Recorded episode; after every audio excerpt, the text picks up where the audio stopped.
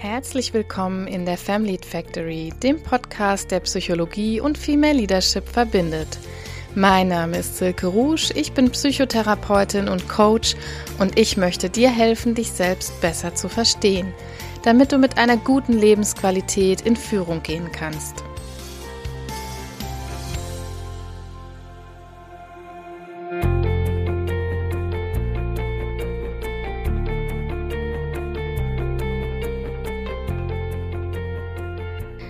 Hallo, wie schön, dass du da bist. Ich bin Silke und du bist hier richtig, wenn du vielleicht Leaderin oder Selbstständige oder Angestellte bist, was auch immer du tust, wenn du Spaß und Lust an psychologischen Hacks und Tricks fürs Arbeitsleben hast, dich für Personalpsychologie begeistern kannst oder einfach mal verstehen möchtest, warum sich deine Mitarbeitenden oder du selbst oder deine Vorgesetzten so verhalten, wie sie sich verhalten all diesen spannenden Themen rund um Frauen und Mütter im Beruf gehen wir hier jede Woche auf den Grund. Und heute habe ich mir ein Thema ausgesucht, was man vielleicht erstmal gar nicht so in die Female Leadership Ecke packen würde und die mit Sicherheit auch nichts mit dem Geschlecht zu tun hat, wie ja viele Themen, die hier jede Woche behandelt werden. Es geht heute um Lernen im Job, Lernen am Arbeitsplatz und ich habe mir dieses Thema mal ausgesucht, weil ich ja ein paar spannende Studien dazu gelesen habe in jüngster Zeit, aber auch, weil ich immer wieder sehr überrascht bin, wenn man mal darauf schaut, was für ein hohes Investment in vielen Unternehmen doch so in Schulungen und Trainings gepackt wird. Eine Studie vom letzten Jahr sagt übrigens in Zahlen, dass dies in den Jahren 2020 bis 2024 53 Millionen US-Dollar mehr sind. Also es ist alleine das Wachstum. Daran haben wir ein bisschen so eine Orientierung, wie viel wirklich in diesen Schulungsmarkt investiert wird.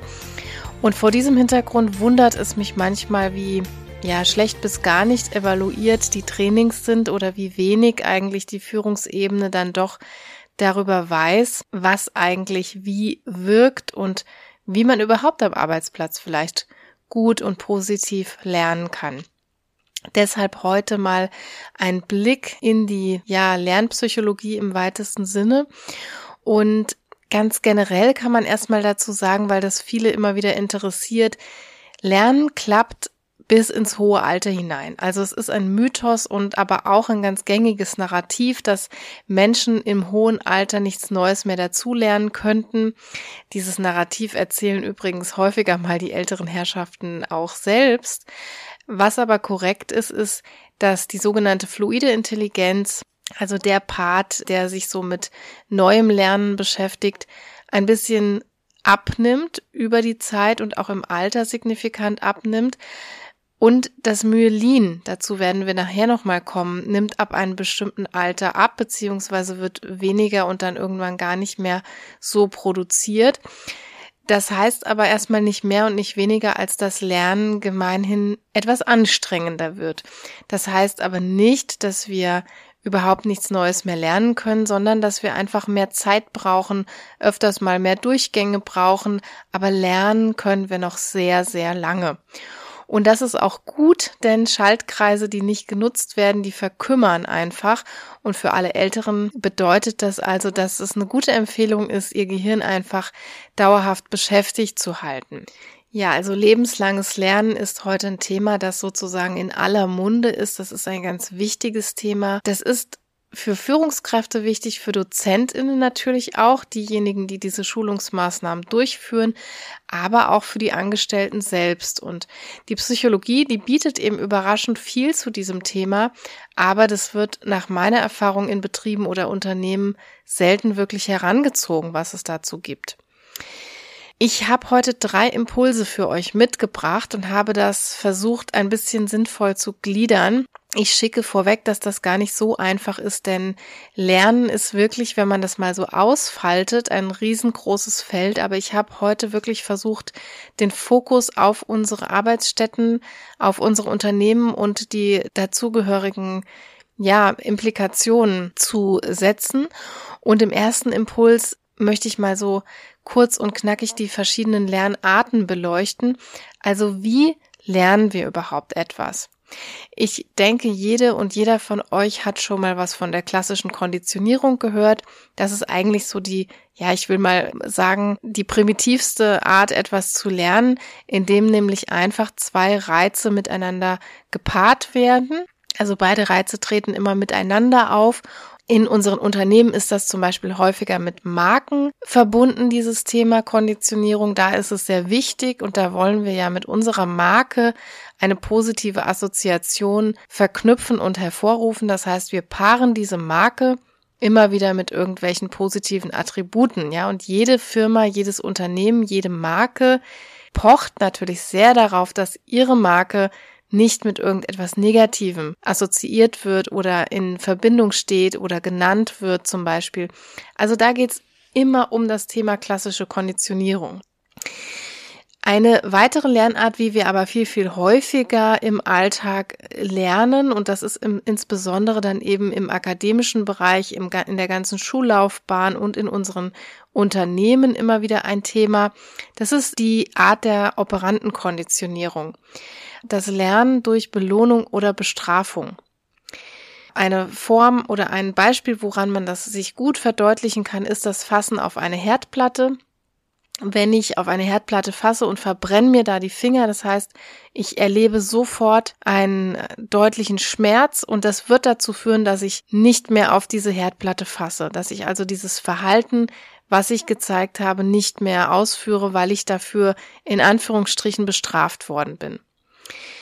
Wir Menschen sind intelligente Wesen und das führt dazu, dass wir ein sogenanntes Generalisierungslernen haben. Wir müssen uns jetzt nicht auf jeder Herdplatte wieder neu verbrennen oder bei Mutter, bei Oma, bei Tante, bei Onkel müssen wir nicht nochmal dasselbe tun, sondern wir verbrennen uns auf einer Herdplatte die Finger und dann führt es durch Generalisierung dazu, dass wir für alle Herdplatten dieser Welt gewappnet sind sozusagen. Die Quintessenz der Operantenkonditionierung ist eigentlich, dass Belohnung dazu führt, dass wir dieses Verhalten häufiger ausführen, dass es wahrscheinlicher wird und dass eine Bestrafung dazu führt, dass ein Verhalten unwahrscheinlicher wird. Im Job läuft ganz viel über operante Konditionierung und auch schon in der Schule, wie ich vorhin gesagt habe. Also wir bekommen zum Beispiel eine Note auf eine Leistung. Das ist eine Belohnung oder eben eine Bestrafung, je nachdem. Und wenn ich mit einer Eins nach Hause komme und werde dafür kräftig gelobt, hier wäre das Lob wieder die positive Bekräftigung oder die positive Verstärkung, dann bemühe ich mich natürlich in Zukunft dieses Verhalten, nämlich das Einsenschreiben, häufiger zu zeigen. Also jegliche Form von Feedback, Lob oder Tadel, aber auch eben sowas wie Blicke oder jemanden mit Schweigen zu strafen, sagt man ja auch so in der Umgangssprache. Das alles können Verstärker sein und wenn wir PsychologInnen Verstärker sagen, dann meinen wir immer beide Richtungen. Das kann eine positive oder eine negative Verstärkung sein.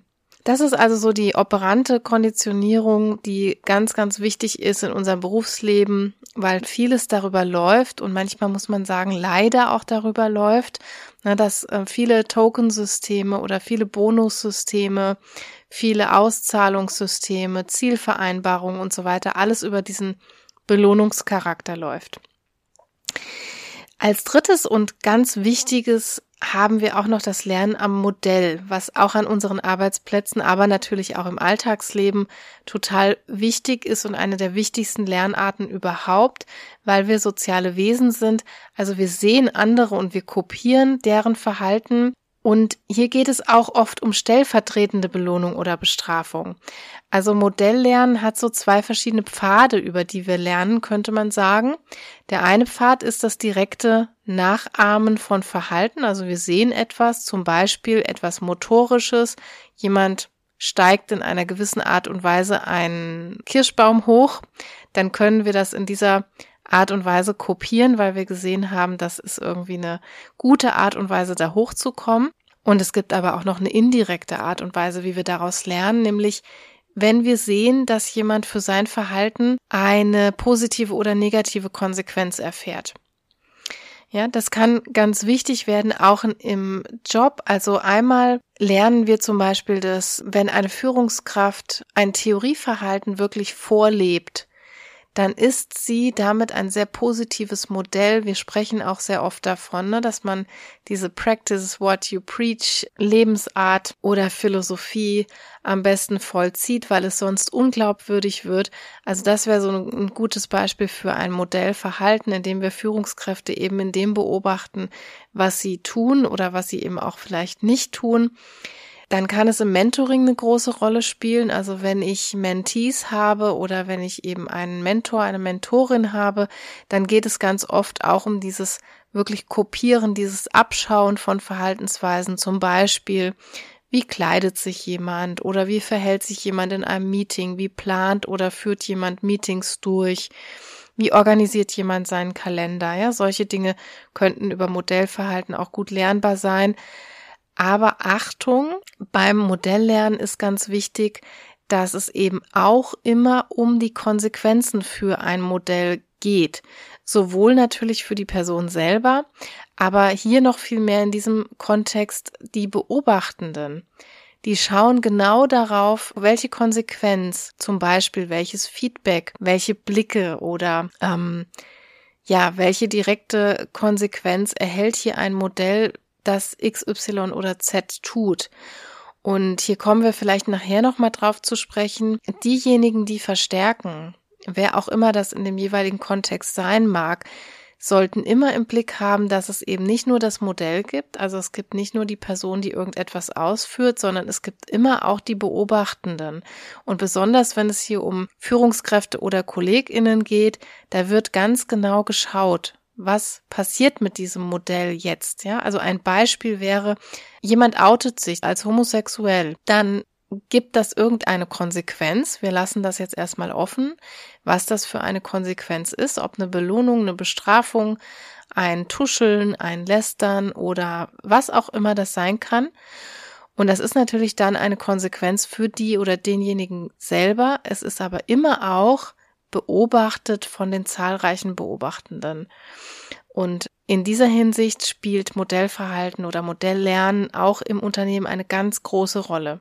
Also generell kann man zum Lernen sagen, es ist eine generelle Vorstellung in der Art, dass manche Dinge sehr komplexe Schaltkreise im Gehirn erfordern und die einfach jahrelange Übung benötigen. Ne, das könnte zum Beispiel so etwas sein wie differenzierte Bücher zu schreiben oder geniale Musik zu machen oder Erfolge im Leistungssport zu haben beispielsweise. Aber, und das ist jetzt ganz, ganz wichtig, und das sind wirklich auch sehr neue Erkenntnisse. Zu meiner Studienzeit wurde da tatsächlich noch was ziemlich anderes gepredigt, in Anführungsstrichen. Denn mit aktivem Üben kann fast jeder zu diesen Spitzenleistungen fähig sein. Ne, es geht simpel gesprochen immer um die Bildung von Myelin. Also alles, was wir ausführen, jede Verhaltensweise ist letztendlich im Gehirn ein Schaltkreis. Ne, wenn wir uns das jetzt mal wie so ein langes äh, Stromkabel vorstellen, das den Schaltkreis hier verdeutlichen soll von einer Nervenzelle zur anderen und irgendwann ist das eine ganz lange Bahn, diese Schaltkreise werden durch das sogenannte Myelin immer weiter umwickelt, ummantelt sozusagen und somit verfestigen sich diese Schaltkreise. Und durch aktives Üben, durch aktives Lernen schaffe ich es immer mehr von diesen Schichten, um so ein Kabel zu legen. Das ist jetzt sehr vereinfacht, aber ich glaube, da kann sich jeder so in diesem Bild der Isolation eines Kabels so ein bisschen was drunter vorstellen. Also dieser Schaltkreis wird stärker und stärker mit jedem Durchgang. Zum aktiven Lernen werde ich nachher vielleicht noch mal näher was sagen, aber wichtig ist mir erstmal eine generelle Vorstellung vom Lernen zu geben und das ist eben auch der Grund, warum man auch bis ins hohe Alter hinein solche Spitzenleistungen erbringen kann, weil wir eben, wenn wir nicht aufhören, aktiv zu sein und aktiv eine Verhaltensweise zu üben, wird unser Gehirn prinzipiell immer dazu in der Lage sein und kann diese Schaltkreise weitergeben und wir können eben auch psychomotorisch so eine Verhaltensweise zeigen. Also prinzipiell ist jedes Verhalten irgendwann mal erlernt worden, wenn wir jetzt mal von ganz primitiven Instinkten fast tierisch ist ja dieser Begriff der Instinkte, aber wenn wir davon mal absehen, ist alles irgendwann erlernt worden und kann demzufolge auch wieder verlernt werden, in Anführungsstrichen. Ja, also wir Verhaltenstherapeutinnen haben ja sozusagen darin auch die Grundlage unserer Arbeit, dass wir von diesem Grundsatz ausgehen, dass wir alles Verhalten, was erlernt ist, auch wieder verlernen oder umlernen können. Wir würden hier vielleicht von umtrainieren sprechen nicht so ganz von Löschung eines Verhaltens, aber vom Umtrainieren eines Verhaltens. Also das ist prinzipiell möglich, aber natürlich geht es am Arbeitsplatz ja auch ganz oft darum, überhaupt erstmal neue Dinge zu lernen. Wir denken ne, an die Einarbeitung von Mitarbeitenden am Anfang ihres Jobs oder ihrer Laufbahn. Wir denken aber auch daran, dass vielleicht eine neue Software eingeführt wird und man die neu lernen muss oder irgendwelche neuen Maschinen an den Start gehen. Jetzt im Rahmen der Digitalisierung müssen wir alle immer ganz viel Neues lernen und bekommen neue Informationen. Also all das lässt sich darunter subsumieren und jetzt haben wir erstmal ganz, ganz viele Grundlagen eben zu diesen Lernprozessen gehört. In meinem zweiten Impuls möchte ich jetzt gerne auf ein paar Sachen eingehen, die vor dem Hintergrund dieser Grundlagen ganz gut und sinnig sind zu beachten, wenn wir uns an unseren Arbeitsplätzen befinden. In welcher Rolle oder Funktion wir da jetzt auch gerade immer sind, ist erstmal zweitrangig. Aber worauf sollte ich jetzt vielleicht achten, wenn es mir im Job oder auch privat darum geht, etwas zu lernen? Wenn ich neues Verhalten lernen möchte oder einem Mitarbeitenden neues Verhalten beibringen möchte, dann kann ich eben durch diese operanten Konditionierungsprozesse möglichst gut neues Verhalten etablieren, wenn ich ein sogenanntes Shaping betreibe. Das heißt, eigentlich jeden Schritt, den wir in die richtige Richtung gehen oder den der Mitarbeitende in die richtige Richtung geht, der sich auf das neue Verhalten hinbewegt, der wird verstärkt, der wird bekräftigt. Ja, also so shapen wir uns langsam, aber sicher an das Zielverhalten heran. Also es ist ein bisschen ein anderes Vorgehen, als wenn ich sozusagen darauf warte, dass ein Mitarbeitender das perfekte neue Verhalten zeigt und ich dann kräftig lobe und bekräftige und vielleicht einen Bonus ausschütte, sondern hier wird jeder kleine Schritt, der in die richtige Richtung geht, belohnt oder irgendwie verstärkt und dann shaped sich das Verhalten immer mehr also wie so ein Bildhauer, ne, wo man am Anfang noch nicht so sehr etwas erkennt und der immer eine Schicht um Schicht aus diesem Stein rausschlägt und irgendwann ein, ja, eine mehr oder weniger perfekte Figur oder ein perfektes Gesicht aus diesem Stein sichtbar ist. So könnte man sich das Shaping vorstellen. Zur Belohnung und Bestrafung war es mir noch wichtig zu sagen, dass es hier eben nicht nur immer darum geht, eine Belohnung draufzugeben oder eine Bestrafung im klassischen Sinne, sondern dass dies auch positiv oder negativ verstärkend wirken kann, wenn ich zum Beispiel eine positive Sache wegnehme. Das könnte so etwas sein wie eine Bonuszahlung beispielsweise. Oder wenn ich zu Hause meinen Kindern abends die Fernbedienung wegnehme, dann ist das eher eine Bestrafung in dem Sinne. Oder wenn ich eine negative Sache wegnehme, da ist Schmerz immer so ein ganz gutes Beispiel. Also wenn der Schmerz nachlässt, wirkt das prinzipiell belohnend. Ne, das kann man sich natürlich auch mit vielen anderen Dingen vorstellen. Das müssen wir sozusagen immer mitdenken. Also Bestrafung ist nicht immer nur der Tadel, sondern auch wenn ich jemanden zum Beispiel nicht beachte oder nicht grüße und so weiter. Wir können also immer ein bisschen sensibel sein, auch für so verdeckte Belohnungen oder Bestrafungen. Also ein Beispiel wäre auch so, wenn ein Mitarbeitender ein Lob bekommt, dann kann das subjektiv wie ein Tadel für einen anderen Mitarbeitenden wirken. Wieder anderes Beispiel, das erlebe ich auch fast täglich und ärgere mich manchmal furchtbar darüber. Das Warten auf Mitarbeitende bei einem Meeting zum Beispiel, das kann alle anderen pünktlichen Mitarbeitenden sanktionieren. Das ist natürlich in dem Fall von der Führungskraft, die beispielsweise dieses Meeting leitet, nicht, nicht beabsichtigt und das ist auch überhaupt nicht intendiert.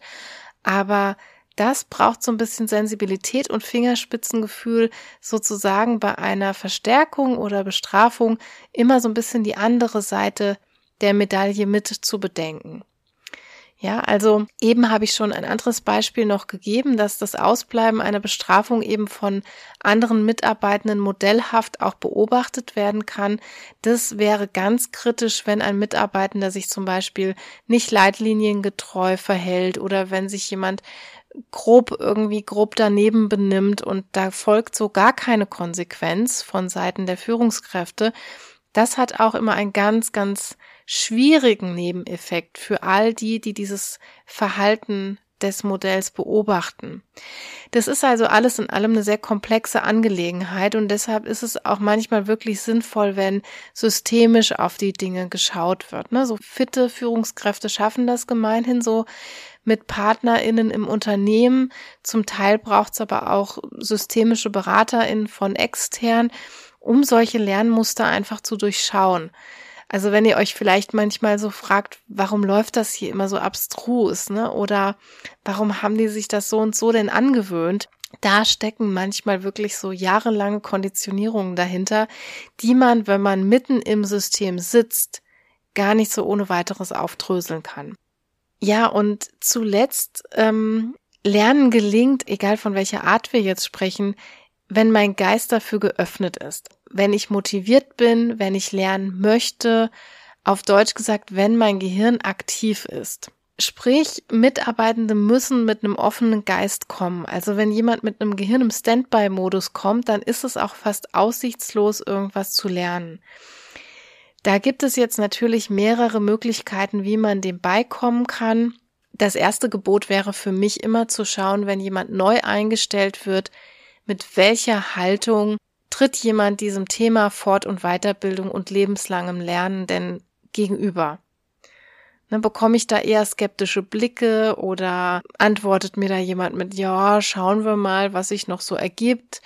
Da kann man also so in der ersten Einstellungsphase schon sehr genau hinschauen, wie die Haltung ist. Und zweitens würde ich immer dazu tendieren, das Thema lebenslanges Lernen im Unternehmen wirklich fest und auch ganz natürlich zu verankern. Sprich, gar keinen Zweifel daran zu lassen, das vorzuleben, stetig Schulungen auch anzubieten, auch mal jemanden rotieren zu lassen beispielsweise. Das Gehirn aktiv zu halten, was ja hier unser Ziel war, erreiche ich immer auch damit, indem ich jemanden aus dem Automatismus und aus der Komfortzone rausbewege je länger ich eigentlich jemanden in der totalen Komfortzone drin lasse, desto eher kann ich davon ausgehen, dass das Gehirn ja in diesen Standby-Modus geht, sich nicht mehr sehr anstrengen muss und auch weniger lernbereit ist. Also Rotationen und Abteilungswechsel können für das lebenslange Lernen oft ein guter Hinweis, ein gutes Mittel sein. Und letztendlich kann ich natürlich immer so ein Shaping betreiben. Ich habe das eben ja kurz erklärt dass ich so eine Haltung der Flexibilität einfach erhalte und jede Form von Flexibilität, von flexiblem Denken, von aktivem Lernen, von Hinwendung zu Fort- und Weiterbildungsmaßnahmen, die kann ich immer sofort schrittweise verstärken, so dass ich dann letztendlich ja die flexiblen, die lernbereiten Mitarbeitenden am Schluss in diesem Unternehmen finden sozusagen. Drittens kann ich natürlich, wenn es möglich ist, ich weiß, dass das lange nicht immer möglich ist, aber wenn es möglich ist, eine Projektvergabe nach Freiwilligkeit machen beispielsweise. Einfach mit der Idee dahinter, dass natürlich, wenn ich mich freiwillig zu einem Projekt, zu einer Arbeitsgruppe, zu einer Kommission oder sonst was melde, ich prinzipiell mit einem aktivierten Gehirn in einem aktiven, interessierten Zustand zu so etwas hingehen werde. Und immer da, wo wir natürlich Interesse und Motivation reinbringen, da machen wir die Sachen einfach auch gut. Ja, und zuletzt, wenn ich nicht so richtig erfassen kann, warum traut sich jemand zum Beispiel etwas nicht zu und kann man ihn oder sie dafür vielleicht noch irgendwie öffnen. Dazu braucht es einfach wirklich die Exploration, dafür braucht es tiefgreifende Gespräche, Mitarbeitergespräche, die ich dafür führen kann, einfach mal herauszubekommen, was ist das denn überhaupt? Ne? Sind hier vielleicht Narrative am Werk, wie ich die vorhin von älteren Mitarbeitenden beschrieben habe, dass die sich vielleicht sagen, ich bin zu alt, ich kann das alles gar nicht mehr lernen, ich krieg so eine neue Software nicht mehr drauf, Ähm, was bestehen hier vielleicht für Sorgen, für Ängste, für Bedürfnisse? Und kann ich dem als Führungskraft irgendwie beikommen? Also das wäre dann ganz wichtig, wenn es nur daran hängt, dass jemand kein Selbstvertrauen hat in dieser Hinsicht, dann ist sowas vielleicht über vertrauensvolle Gespräche auch aufzulösen. Und jetzt habe ich noch so meinen dritten Impuls oder meinen dritten Punkt mitgebracht. Und zwar ist das eine sehr interessante Studie, auf die ich eingehen möchte. Die haben Forschende der Universität Amsterdam und Istanbul zusammen letztes Jahr durchgeführt oder vielmehr gerechnet, denn es handelt sich um eine Meta-Analyse. Das heißt eine Analyse aller verwertbaren Studien das waren insgesamt 79 Stück, die in die Studie, in die Meta-Analyse eingeschlossen wurden, die es zum Thema Trainings mit Angestellten gibt. Und diese Analyse hat untersucht, was bringt denn eigentlich die besten Effekte hinsichtlich Motivation und Einstellung der Teilnehmenden. Dazu wurden alle möglichen Faktoren angeschaut, ja, die Trainings am Arbeitsplatz unterscheiden können, könnte man sagen. Und die ForscherInnen, die haben ein paar Dinge herausgefunden, die mich zum Teil selbst überrascht haben. Manches war auch eher wenig überraschend.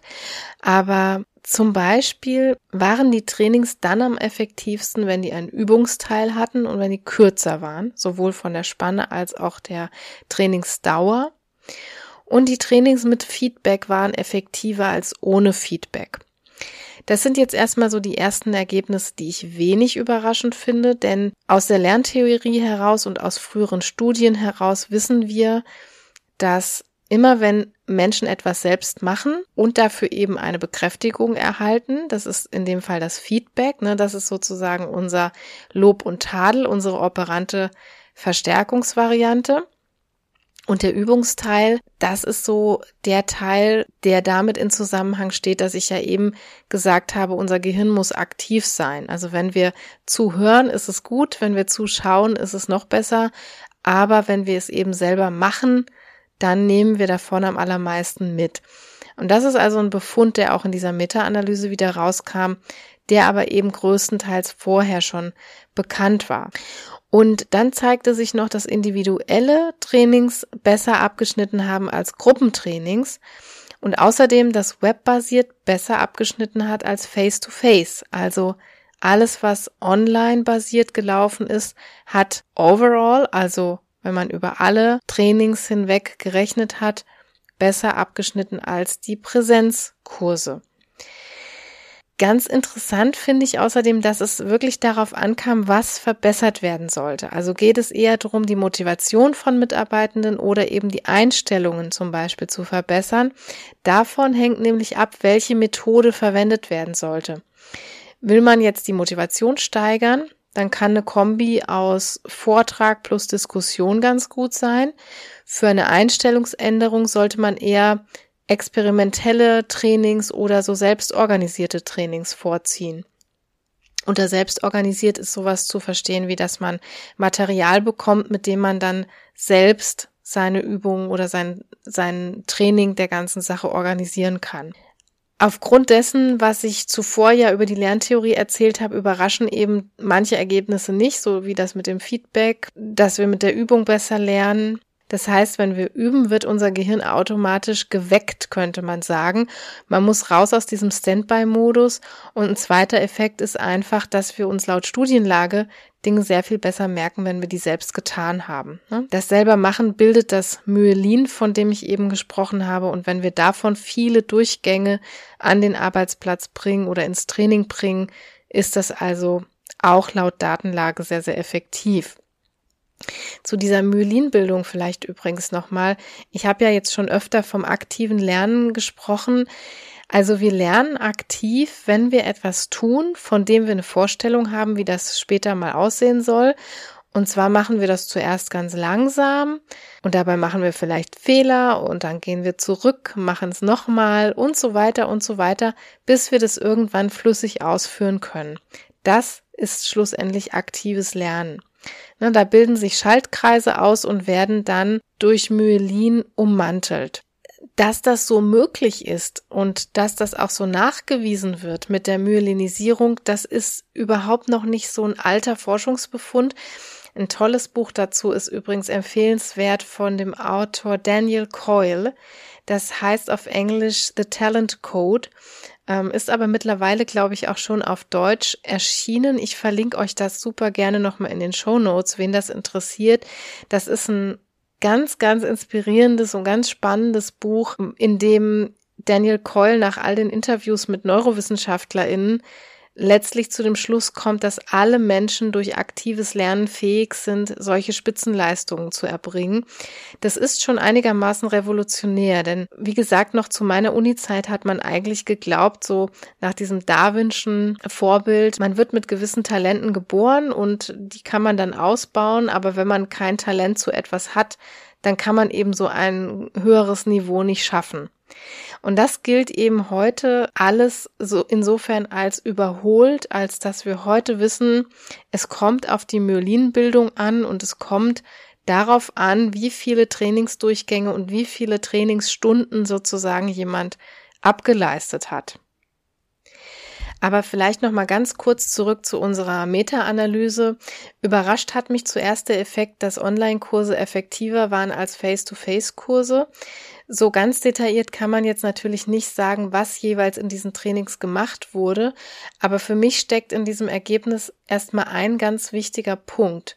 Wenn nämlich Dozentinnen bemüht sind, die Dauer und Spanne und die Qualität eines Trainings gut zu durchdenken und auf das jeweilige Ziel anzupassen, dann ist es scheinbar völlig egal, ob eine Schulung online stattfindet oder nicht.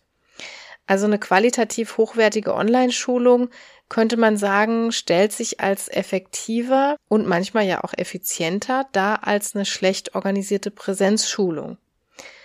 Das ist wirklich ein spannender Befund, also nicht zuletzt für mich persönlich. Ich mache auch viele Online-Kurse, ich mache Online-Supervision, ich mache auch zum Teil Online-Seminare für die Universitäten, an denen ich verpflichtet bin. Und das hat mir schon sehr viel Auftrieb gegeben, weil man sich als Seminarleitende natürlich auch immer fragen kann, kann sich das messen lassen mit einer Präsenzschulung, in der man vielleicht jetzt zehn Stunden dort gestanden hätte, ist zehn Stunden Schulung am Internet denn vielleicht genauso effektiv. Aber es scheint so zu sein über diese 79 Studien, dass sich das durchaus messen lassen kann, wenn es eben zugeschnitten ist auf das Klientel und auf das, was gelernt werden soll. Also die Gesamtlehre, die wir aus dieser sehr, sehr überfälligen Meta-Analyse ziehen können, ist, dass wir sehr bewusst auswählen sollten, welche Methode und welche Programme wir für unsere Mitarbeitenden auswählen. Aber zusätzlich auch sollten wir vorher immer festlegen, welche Outcomes wir erwarten. Also welche Outcomes möchten wir mit den Trainings erzielen? Was soll gebessert oder gesteigert werden? Ich habe ja in der Mobbing-Folge schon mal am Beispiel dieser Anti-Mobbing-Trainings berichtet, dass die ganz gut darin sind, zum Beispiel den Umgangston von Mitarbeitenden höflicher zu machen. Aber das Mobbing reduziert sich dadurch leider nicht. Ne? Das wäre genau auch wieder dieser Punkt, dass ich genau schauen muss, was möchte ich denn eigentlich steigern oder reduzieren und ist das Training dafür gut evaluiert und gut geeignet. So, aber ich sehe, dass die Zeit jetzt schon wieder sehr weit fortgeschritten ist. Deshalb hoffe ich einfach an der Stelle, dass ich einen guten Anfang machen konnte. Vielleicht gibt es irgendwann ja noch mal eine Fortsetzung zu der Lernfolge, weil ich einfach merke, dass es noch wahnsinnig viel zu erörtern gäbe und wahnsinnig viele auch psychologische Spitzfindigkeiten so in dem Thema drin liegen. Aber ich hoffe natürlich trotzdem, dass du heute ganz vieles aus dieser Lernfolge mitnehmen kannst und dich auch vielleicht gestärkt fühlst, sei es in Bezug auf deine eigenen Lernprojekte, die du so vor dir hast oder auch in Bezug auf Maßnahmen in deinem Unternehmen, dass du jetzt vielleicht eine bessere Entscheidungsgrundlage hast, um für oder gegen etwas zu entscheiden. Ich würde mich sehr über eine 5-Sterne-Bewertung von dir freuen, die du in deinem Podcast-Portal oder in deiner Podcast-App loswerden kannst. Das hilft sehr dabei, dass die Menschen, die sich für Psychologie am Arbeitsplatz interessieren, diesen Podcast auch besser auffinden können. Natürlich darfst du diese Folge aber auch sehr gerne in deinem Netzwerk streuen, dann ergibt meine Arbeit hier richtig viel Sinn. Meine Kontaktdaten, die gibt es wie immer in den Show Notes und eine herzliche Einladung, dich auch mit mir zu verbinden. Alles weitere zu meiner Arbeit als Dozentin, als Coach und als Psychotherapeutin findest du auf meiner Homepage www.family-factory.com. Das alles verlinke ich aber auch gern nochmal. Ja, dann bleibt mir nur zu sagen, bis zum nächsten Mal, hab eine wunderschöne Restwoche. Bis Montag. Tschüss.